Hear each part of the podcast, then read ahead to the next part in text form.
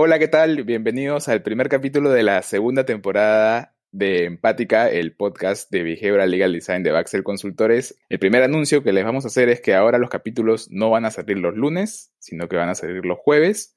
Entonces, el primer capítulo de esa temporada será sobre cómo es que funciona un área de Behavioral Legal Design.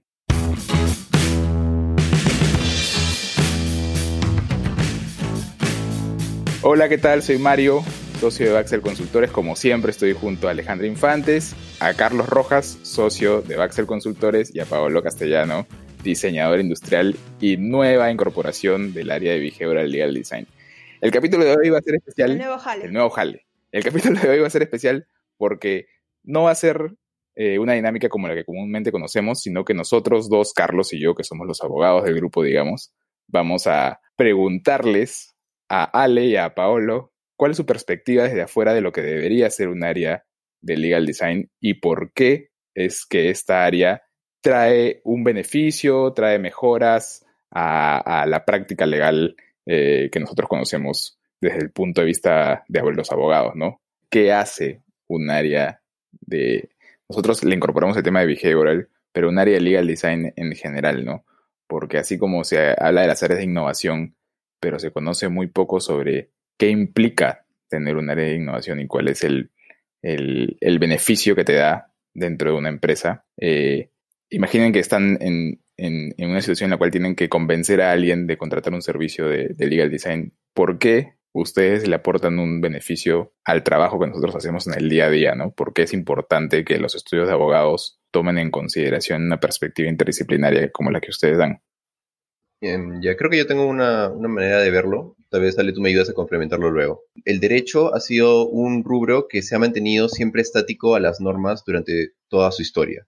Y eso ha sido, o sea, los cambios que se han ido generando han sido progresivos pero pocos y siempre son bajo un, análisis concreto entre varios este, especialistas en el, derecho. Pero eh, hoy, en día, en el día al día, creo que existen varios problemas que, que uno no, no, observa directamente o que no encuentra cómo solucionarlos con el cliente directamente y solo encuentra como que eh, efectos placebo para poder solucionar esos temas, ¿no? cuando uno podría tener soluciones más eficientes, innovadoras y que podrían ayudar al, cliente, no solo del ámbito legal, sino hasta del ámbito extralegal y hasta poder complementar ambas opciones para poder este, tener una solución perfecta, ¿no? Y el cliente lo va a notar y se va a dar cuenta de que eh, la solución no es una solución solo eh, profesional del ámbito legal, sino es una, una solución completa, como consultoría o como servicio concreto. Eh, creo que tengo tres cosas que decir ahí. La primera es que normal, o sea, es importante tomar en cuenta la experiencia del usuario para este, conocer los factores extralegales de una tarea legal, este, tanto a nivel de cognición como cómo están pensando tus, tus clientes, conocer el tema de la sobrecarga cognitiva para poder eh, disminuirla y algunos otros temas este, que, vienen de la teoría de la economía del comportamiento, ¿no? Pero por otro lado, también es súper interesante comprender que los productos legales no se dan como aislados, son piezas de un sistema este, complejo. Entonces es necesario que esa pieza eh, pueda encajar de forma orgánica para poder ayudar a las otras áreas a realizar sus labores. Entonces, eh, son dos cosas ahí. Uno, que hay eh, factores extralegales vinculados a la naturaleza humana, a la conducta humana, y podríamos hablar un poco de la, de, la ergonomía, el diseño ergonómico de los productos legales, y por otro lado, el diseño orgánico de estos productos legales en el sistema empresarial. Y finalmente, el tercer punto es que creo que es importante notar que cuando hablamos de las áreas de innovación, creo que en general es, algo tan nuevo y tan abstracto que la naturaleza de estas áreas son, son tan únicas como la naturaleza y dinámica que cada empresa tiene. Entonces, en nuestro caso, eh, creo que la forma en cómo nosotros lo estamos, eh, o sea, cuando hablamos de diseño legal, en general, no, no en Baxel, sino en general, podemos eh, abarcar muchas cosas. O sea, un diseñador legal te puede, puede, es todos los abogados son diseñadores legales porque diseñan estrategias. Pero también desde que llegó la tecnología se habla del diseño legal desde las interfaces tecnológicas para el derecho. Pero también está, o sea, hay otras formas de, de percibirlo y ahí viene hacia nosotros, que ya somos un caso más concreto, que tenemos el Behavioral Legal Design, que es el resultado de este trabajo multidisciplinario que abarca diferentes elementos, ¿no? Creo que eh, eso va por mi lado.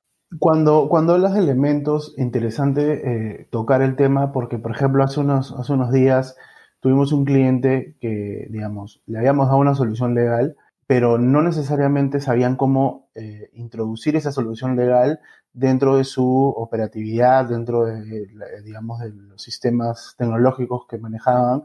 Concretamente era un, un problema de adecuación en materia de protección de datos personales y había toda una discusión interna sobre cómo incorporarlo y los niveles de riesgo que podían enfrentar.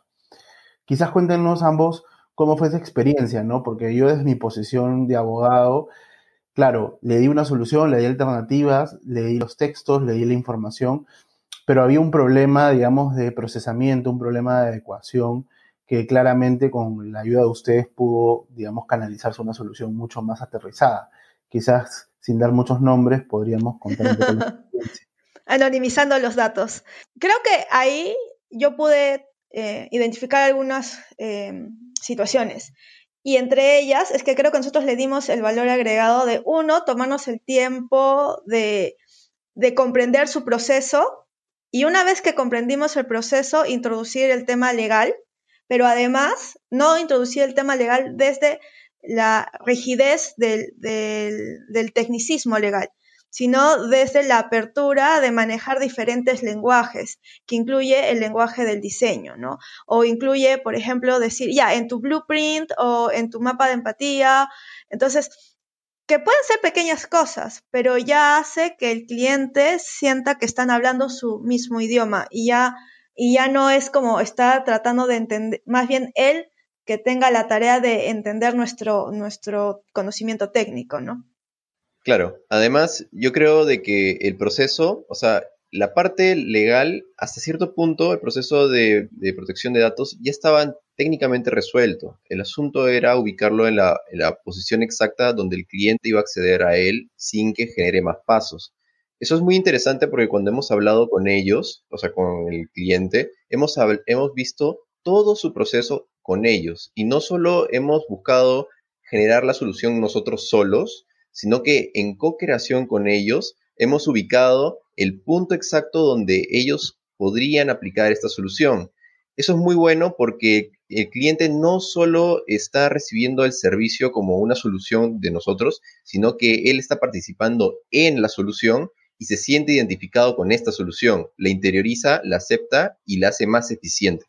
Sí, ¿Cuáles creen que son las, eh, digamos, los elementos que tienen que tomarse en cuenta para proponer este, este esta metodología que lo que busca es poner al usuario en el centro y para ello necesitamos co-crear con el cliente, ¿no? ¿Cómo, ¿Cómo ven esa perspectiva? Alejandra, tú que tienes buen tiempo viendo estos temas con nosotros, ¿cómo lo ves tú? Y quizás, Pablo, tú con tu mirada reciente, también cómo lo observas con nuestra área de BLD, además de darle la solución legal, estamos ayudando a encontrar el punto de conexión entre el abstracto legal y su día a día. Yo creo que BLD lo que puede ayudar a un cliente y para que el cliente lo pueda divisar y pueda entender de que BLD va a apoyarlos en su solución, es un tema de que también el cliente tiene que verse en la, en la predisposición de conocer este servicio. ¿A qué se debe? Al igual que cualquier tema de investigación eh, cualitativa versus una cuantitativa, una cuantitativa te va a dar un resultado directo, ¿no? Mientras que la cualitativa es algo un poco más generando empatía y conociendo a tu usuario y conociendo a tu cliente. Eh, no es algo que uno pueda brindar eh, garantía desde un inicio, pero sí va a poder visualizar el resultado directamente en, el, en, la conclusión del, del, proyecto. Tú has hablado ahí muy bien de, de empatía, Pablo. Yo tengo un comentario, ¿no? En general, ya, ya desde un punto de vista un poco más del abogado. En el fondo, el cliente, y esto, y esto pensando en que este podcast lo escuchan abogados que tienen clientes, el cliente lo que busca es una solución a, a un problema. le tocó que el problema sea jurídico. Él no, eh, y, y muchas veces los abogados nos concentramos en saltar una solución jurídica muy rígida o muy pegada a la letra de la ley o a la interpretación que nosotros podemos darle a una norma o una situación, una situación este, jurídica. Pero en realidad, en el fondo, lo que quiere la persona que te está buscando es que le resuelvas el problema. No importa cómo, no importa si es una solución legal o una solución que va por para la parte del diseño, la parte de la psicología, lo que quiere es que le solucionen el problema. Y a la medida que eso es lo que está buscando, no le interesa demasiado si yo utilicé la interpretación A, B, C, si utilicé la norma X, Y o Z, lo que le importa es que al final él quede contento. Entonces, este, ¿cómo podemos explicar que el legal design, que las metodologías de las ciencias del comportamiento y del diseño aportan al proceso de entendimiento del problema para buscar la solución adecuada a ese problema que está buscando el cliente, ¿no? Muchas veces nosotros como abogados, y, con esto les doy la palabra, saltamos a la solución sin antes entender realmente qué es lo que quiere el cliente, que no es una solución legal, sino una resolución de su problema de vida, ¿no? ¿Cómo, cómo aportan estas metodologías? ¿Por qué esto del legal design es más que simplemente ser creativos, ¿no? E implica una metodología de trabajo que, que tiene que ver con el entendimiento Creo que el tema ahí es el que, o sea, y es algo que a mí me fascina hacer y que ah, eh, siento que eh, lo estoy haciendo y me, y me alegra un montón, que es poder investigar. O sea, investigar, investigar, investigar, pero no solo como desde, o sea, investigar con metodología. Por ejemplo, ahora estábamos viendo uno de nuestros proyectos internos que básicamente trata de solucionar un problema. Entonces, si no tenemos una metodología, podríamos hacer como preguntas al aire.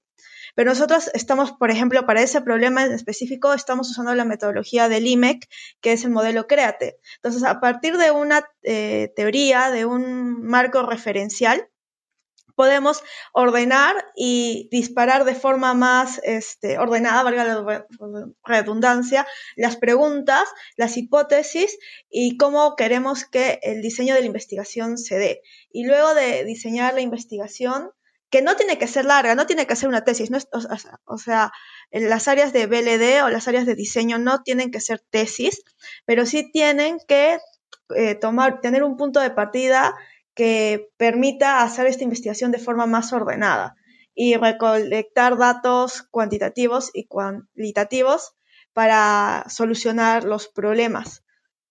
Claro, o sea, creo que lo que menciona Ale de la parte de sustentar y poder analizar y entender el problema es una parte importantísima y creo que desde el ámbito de Ale como psicóloga, ella ayuda un montón a poder eh, aterrizar eso.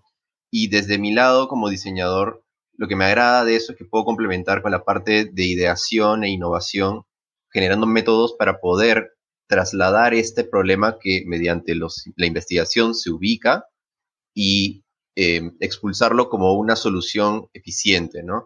Yo creo que desde mi parte no legal y mi visión de, diseñador, me ha sido un reto realmente adaptarme y poder entender todo esta, este espacio legal, pero creo que cuando llego a entender el problema tal cual como, eh, eh, bueno, el abogado o el cliente me lo presenta, creo que yo desde mi lado de diseñador puedo justamente aportar en, esto, en estos puntos que menciona Sale y poder ayudar a concretar algo, pero es, un paso bien difícil, tanto para, imagino que para ti como para mí, poder adaptar eso a un punto al otro. Es, es algo que, por eso creo que también la investigación es algo muy, muy importante, porque es la etapa donde nosotros absorbemos la información, la procesamos, la entendemos y la traducimos desde nuestra visión extralegal hacia el ámbito legal. Eh, ya para cerrar con, lo que tenga que decir Carlos, eh, en el derecho estamos acostumbrados a que nos buscan por nuestro conocimiento. Y creo que lo que le da el, el Behavioral Legal Design es una perspectiva más profunda del entendimiento del problema. Yo cuando voy a un médico y le digo, me duele la cabeza, no espero que el médico me diga, ah, ya, lo que tú tienes es tal cosa, toma la solución. ¿no? Lo que espero del médico es que lo, que lo primero que haga es preguntarme en qué parte de la cabeza te duele, desde cuándo te duele, del 1 al 10, no sé, preguntas que te puede hacer un médico para poder sacar un diagnóstico, entender realmente cuál es tu problema, si tienes una migraña, si tienes una deshidratación, qué sé yo, y a partir de eso, darte la solución correcta. Los abogados eh, estamos acostumbrados a veces a trabajar a la inversa. Primero encontramos la solución y luego armamos el caso, ¿no? Y yo estoy feliz de tenerlos ustedes dos en nuestro equipo porque nos dan una perspectiva de conocimiento del problema, del diagnóstico. Entonces, cuando la lección que, yo quisiera darle a toda, la, a toda la gente que en algún momento le gustaría meterse a temas de, de diseño legal es lo que ustedes tienen que buscar principalmente es encontrar el diagnóstico adecuado del problema. Y para eso sirve el equipo multidisciplinario y para eso sirve la perspectiva de gente que no ha sido educada desde un punto de vista analítico como los abogados, sino desde un punto de vista más creativo, metodológico, de, otra perspectiva. Sí, y, y, la asertividad, digamos, que nos permite contar con elementos multidisciplinarios, da esto un servicio diferente, da esto un servicio en el que tenemos que seguir eh, iterando y trabajando, pero creo que no hay una fórmula secreta, lo importante es hacerlo, lo importante es practicar, lo importante es trabajar en equipo y nosotros obviamente todo el tiempo estamos eh, proponiendo cosas, trabajando, digamos, eh, proyectos internos para luego presentárselos a los clientes. Hay mucha inversión de tiempo en esto nuevo, pero creo que los resultados se están dando y eso es sumamente importante. Así que el mensaje que doy es abran la posibilidad en sus, en sus consultoras, en sus firmas legales, a personas de otras profesiones, a profesionales que les permitan eh, tener un lenguaje interdisciplinario enfocado siempre en su cliente, enfocado siempre en su usuario.